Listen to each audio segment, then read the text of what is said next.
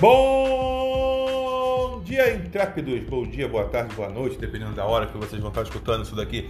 Pessoal, fiz aquela pergunta lá no WhatsApp, dizendo qual era, perguntando né, qual era o melhor meio de comunicação com vocês, se era uma reunião, se era gravar áudio. Eu resolvi fazer diferente. Eu vou gravar um podcast, tá? Eu vou gravar um podcast. É um assunto delicado, é um assunto sério, e mas a gente vai tratar esse, esse assunto com seriedade e leveza, tá bom? Então aprontem-se, sentem nas cadeiras e lá vai!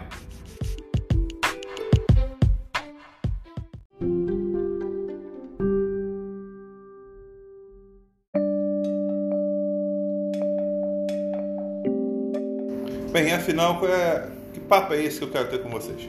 Eu quero ter um papo com vocês para esclarecer para vocês como a escola vê essa questão das, dos temas sensíveis. Né? O que, que são temas sensíveis? São todo e qualquer tema que gere paixão. Tá? E isso tem a ver não só com questões ligadas à área de humanas, é, é, é, tolice achar isso. Isso tem a ver com linguagem, isso tem a ver com biológicas, isso tem a ver até com exatas. Tá? É, então, eu vou dar uma uma orientação geral. Não vou tratar de todos os temas aqui, mas eu vou dar uma orientação geral como a gente precisa entender tudo isso e como a gente precisa tratar de tudo isso. Tá bom? Então essa é a temática. Eu vou tentar sempre ser o mais curto possível.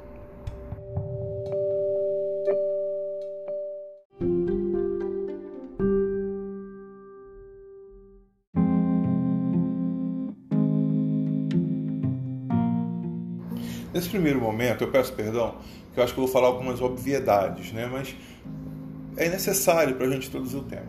O que eu quero dizer com isso? É, a gente vive um momento em que o mundo e o Brasil, particularmente, estamos muito divididos. Né? É, e aí, por N questões que a gente não, não tem como abordar nesse momento, mas tem a ver, sim, com a quebra de um certo monopólio da informação, né? A informação era muito unidirecional, mas predominantemente unidirecional dos grandes veículos para a população. Isso se rompe com a introdução da internet e as redes sociais, é, o que é muito positivo, o que é muito positivo, mas trouxe por outro lado desafios muito grandes, né? É, é, a gente reduz tudo isso à chamada fake news e tal, mas são diversos desafios né, de como essa informação ela é distribuída, como ela é assimétrica. Né? Antes, sem querer, me, sem querer me alongar muito, mas antes eu tinha toda a população brasileira, do porteiro né, ao dono do banco, assistir o Jornal Nacional. Né? Havia uma isonomia mínima no acesso à informação. É claro que não era total, quem tem, quem tem mais recursos sempre vai ter acesso a outras fontes, isso é óbvio. Mas havia um patamar único, né? aquela coisa. Na segunda-feira, todo mundo falava sobre o que apareceu no Fantástico. É, isso acabou, né? Isso acabou. Para você ter, vocês terem uma ideia, é, o, o, dando exemplo do Jornal Nacional, é, saiu de picos de 89% das TVs ligadas no país no, no, no, final, no final da década de 90 para algo em torno de hoje de 45%. Né? Então, isso quando não é menos. Então, você tem uma mudança muito grande no acesso a essa informação, acesso à informação mínima. Né? E isso permitiu muitos questionamentos, permitiu novas visões de mundo, algumas muito interessantes, mas também permitiu que certas visão, visões que a gente vai é, seria muito fácil chamar de obscurantismos, mas que na verdade são visões que representam uma parcela da sociedade, elas acabaram também tendo uma voz maior. Não que elas não existissem antes, mas elas estavam ali já. Só que elas não tinham voz, não tinham repercussão e hoje elas têm essa repercussão. Bem, isso criou, é, é, para, utilizando um, um, termo de um livro que não fala dessa época, fala de século XX, mas na verdade agora parece que a gente está realmente na era dos extremos, né? Porque a gente tem é, é, é, uma radicalização muito visível. Não sei, não sou, não sou capaz de dizer se isso é novo ou velho, mas hoje é mais visível. Hoje isso é muito visível. E isso vem bater na porta da escola. E aí é a parte que nos cabe, é a parte que nos interessa como reagir a essas questões é, extremistas, essas visões de mundo muitas vezes deturpadas e estereotipadas que vêm bater na nossa porta. Como trabalhar com isso?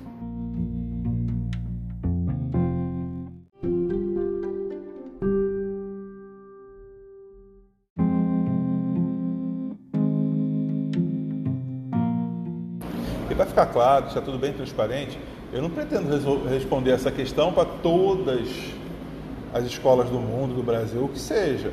Mesmo em relação ao nosso colégio, o que fazer quando esses é, é, é, esse turbilhão de coisas que acontecem aí fora bate na nossa porta, é, eu vou tentar orientar vocês, né? eu vou buscar orientar vocês e sempre me deixar aberto para que vocês venham debater comigo, conversar, tirar dúvidas, né? me ensinarem, na verdade, também, muitas e muitas, muitas vezes.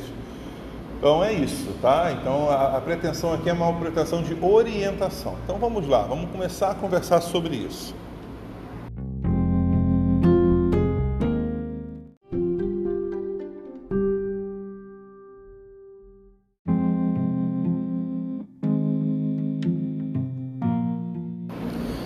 Primeira coisa é a gente entender o nosso norte. Veja, qualquer colégio que se preze vai querer que seu aluno tenha uma formação ampla, uma formação que abra horizontes, oportunidades, em que faça que esse aluno, ao se desenvolver, né, e com a contribuição da escola, venha se tornar um cidadão mais correto, um cidadão com maiores capacidades é, de discernimento, uh, que tenha uma capacidade empreendedora é, bastante solidificada, etc, etc, etc, etc.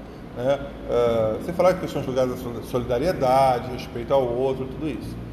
E, e, a nossa escola, ela como uma escola que se pretende uma escola muito séria, muito aguerrida, não só se pretende, a gente, a gente busca isso no nosso dia a dia, não é uma coisa só da boca para fora, a gente efetivamente busca isso. É, também tem tudo isso e muito mais. Mas a gente tem um norte que a gente não pode esquecer. A nossa escola, ela, ela é voltada para que o nosso aluno, ao final do ensino médio, tenha aprovação em provas externas. Né? Durante muito tempo a gente bateu muito na tecla do Enem, hoje a gente continua batendo na tecla do Enem, fala também da questão, da questão dos concursos militares, em especial a SpaceX. Por quê? Veja, é claro que tem uma questão ligada a uma questão comercial, uma, uma questão de público, tudo isso. Mas também é lembrar uma coisa que eu já falei com vocês, e eu, eu insisto muito nessa reflexão o nosso público, uh, ele, ter, ele passar num concurso, seja no Enem, seja no concurso militar, ele não vai ser, na grande maioria das vezes, ele não vai ser mais um da família fazer isso.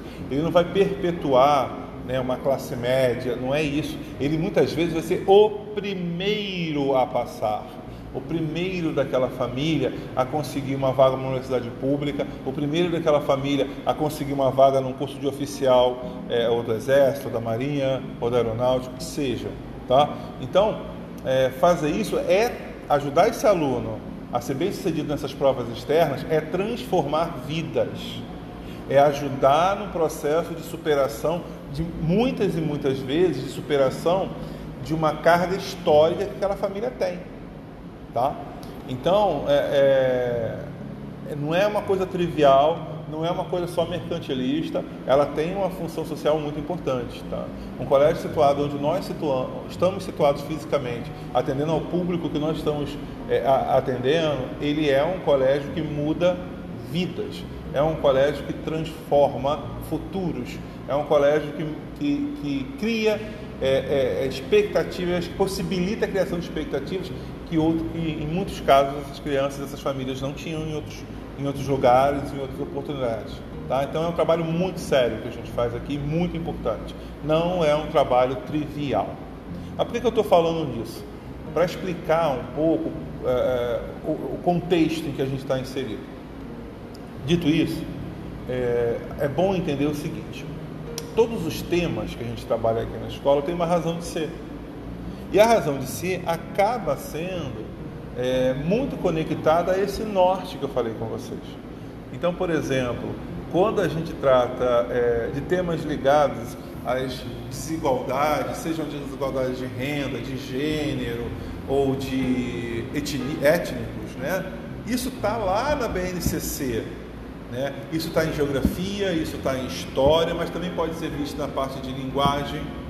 Dentro de certas perspectivas também em biologia, quando eu trato de saúde, eu tenho muita informação, por exemplo, das diferenças de, de expectativa de vida, né? violência doméstica, tudo isso está conectado em todas essas disciplinas. E eu poderia dar outros exemplos, eu vou evitar de dar exemplos para não ficar muito redundante. Então, como não tratar desses temas? Não existe essa possibilidade de não tratar desses temas. Nós vamos tratar de todos os temas aqui. Todos os temas que são temas que estão lá descritos na BNCC, que estão lá descritos na matriz do, do Enem, são temas que vão ser trabalhados no colégio de curso aplicação. E aí o norte ajuda a gente a entender esse processo. Se eu quero ajudar esse aluno a de fato transformar a sua vida, um, dos, um não é o único, obviamente, mas um dos principais caminhos é ajudá-lo no processo de aprovação num desses concursos. E para isso eu tenho que passar por todos os conteúdos que são exigidos nesse concurso. Então não tem o que não trabalhar, não tem a possibilidade de a gente pular um tema, não tem a possibilidade da gente, ó, oh, tá vendo essas páginas aqui rasga. Não existe isso no colégio de curso de aplicação. E não vai existir. Mas tem um parêntese aí. A gente sabe e a gente tem que entender uma coisa.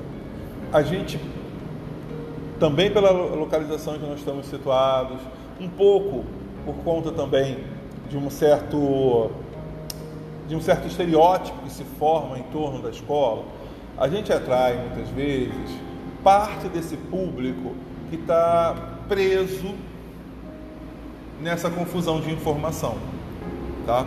E isso é uma coisa que eu quero tratar com vocês. Olha só.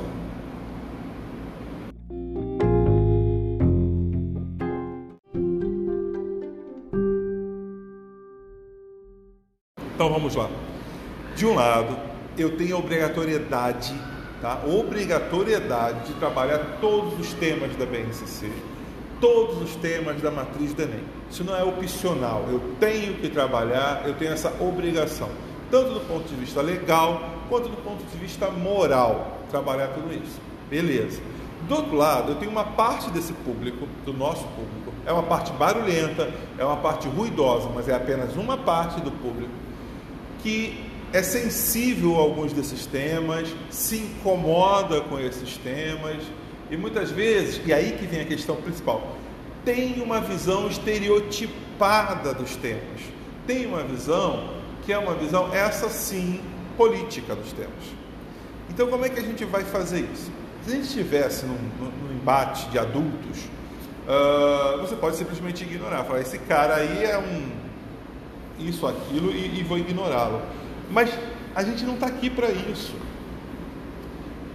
Esse garoto de 17, 18 anos, nosso aluno mais velho, esse garoto de 18 anos, eu não posso simplesmente achar que ele está perdido, que ele é um, sei lá o quê, um radical, e que eu não posso, é, é, que, que não adianta tentar convencê-lo. Primeiro, a gente não está aqui para convencer ninguém, nem o molequinho do sexto ano, nem o moleque de 18, ninguém. Mas a gente está aqui, e isso é que a gente tem que deixar claro para eles, passando a visão acadêmica da coisa. Aquilo que vai ser cobrado para ele nas provas externas. Aquilo que está sendo documentado, que é cientificamente comprovado quando for o caso. Né? E para a gente fazer isso, e é isso que é a questão que eu vou chamar a atenção de vocês, a gente tem que se munir de dados. O livro deles é tanto no ensino médio quanto no ensino fundamental, é cheio, é lotado de gráficos, de tabelas, de informação com fontes governamentais. Então é disso que a gente tem que usar, sabe? A gente tem que evitar. Eu sei que é muito legal a gente usar é, é uma coisa mais lúdica, um filme, um, uma, um comercial, um, um recorte de jornal. Não é que não possa usar, pode. Mas a gente tem que bater na tecla do dado, bater na tecla do gráfico, bater na tecla da tabela. Olha, o site do IBGE, do tal, tal, tal, tal, tem essa informação aqui que diz que as mulheres com a mesma instrução que os homens ganham menos. Está lá no INEP, no, não no INEP, mas enfim, no IBGE que seja, o Ministério do Trabalho, a tabela aqui dizendo que homens brancos e homens negros têm diferença de renda, mesmo com a mesma formação. Não é? Isso é mais importante do que a gente dar exemplo. Né? A gente tem que sair do exemplo. A gente tem que sair, ah, porque é meu tio, porque é meu avô, porque é minha tia, porque em dado momento aconteceu isso. Isso é o que eles fazem. É isso que a informação, a desinformação faz. Qual é a arma da desinformação? É o exemplo, é, é, normalmente na academia se chama de exemplo anedótico, né? Ah, o meu avô é, é deu três pulinhos e achou a chave. Então, se a gente dá o exemplo também anedótico, se a gente fica contando a história do meu avô, do meu tio, do meu primo, do meu cachorro, é, tanta, é, é a mesma desinformação que ele já tem em casa, só que é uma, é uma desinformação do outro lado. Isso não vai funcionar. Porque no momento que você fala que seu avô foi assim, foi assado, ele vai falar que o avô dele foi assim, foi assado. Ou que o vizinho foi assim, foi assado. Nós temos que nos prender aos dados é tabela, é gráfico, é site, é tabela, é gráfico, é site. Ah, mas é enjoado com os pequenininhos, concordo, não vai sensibilizar. Olha, eu não sei se vai ou não vai sensibilizar, mas a gente tem que, se a gente quer combater desinformação, e grande parte da dificuldade de trabalhar temas sensíveis, na verdade, é o, próximo, o próprio termo absurdo, né? porque eu acho absurdo falar temas sensíveis, eu acho isso um absurdo. Mas enfim, eles só existem porque existe uma grade de desinformação gigantesca. E essa desinformação trabalha como? Com exemplo anedótico, ah, porque é meu tio, porque é meu avô, porque não sei o quê. Trabalha também com, com é, é, o filme tal que alguém viu em algum lugar, ou, ou o programa de TV que alguém falou isso ou aquilo. Se a gente usar as mesmas ferramentas, a gente se coloca em igualdade. Entendeu? A desinformação e a informação são iguais. Qual é a diferença? Ah, porque essa que o professor está falando. Só que aí já morreu, porque essa ideia do professor, né, como, como, como dono do saber, volta a um esquema anterior que não existe mais. Então, aonde nós temos que pegar e trabalhar? É, eu vou ser repetitivo, como eu sempre sou, vocês já sabem disso. Tabelas, gráficos, dados governamentais. Todos isso, tudo isso existe. No livro deles tem isso a. Então, de novo, vamos trabalhar todos os temas e principalmente usando dados, informação.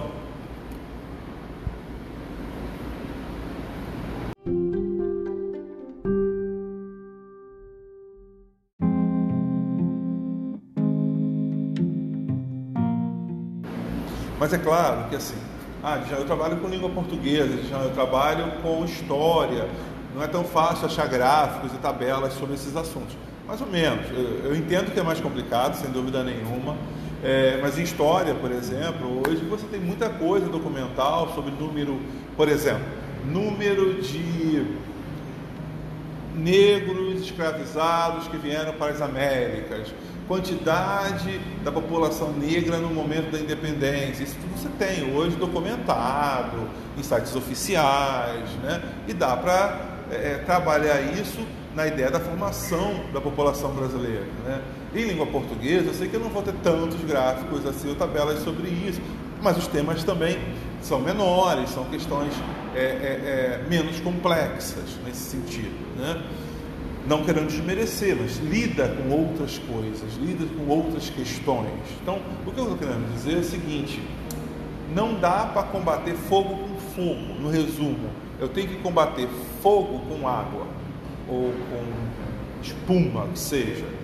Mas eu não posso é, tentar falar com o aluno na mesma linguagem dele porque se eu falar com ele na mesma linguagem que ele está acostumado, eu só vou reforçar a impressão dele de que tudo é um ponto de vista. E aí é o ponto que eu quero chegar. Quase 40 minutos, mas eu cheguei onde eu quero chegar.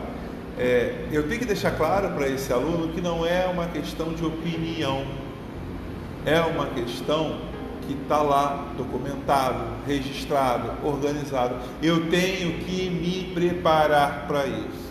De novo, o livro de vocês traz muita coisa, o livro de vocês traz muita informação, nosso livro, né? Mas não fiquem só nisso, sabe? Tragam para a gente. E aí vem um outro lado da coisa, que é um lado que também é importante, que é o seguinte.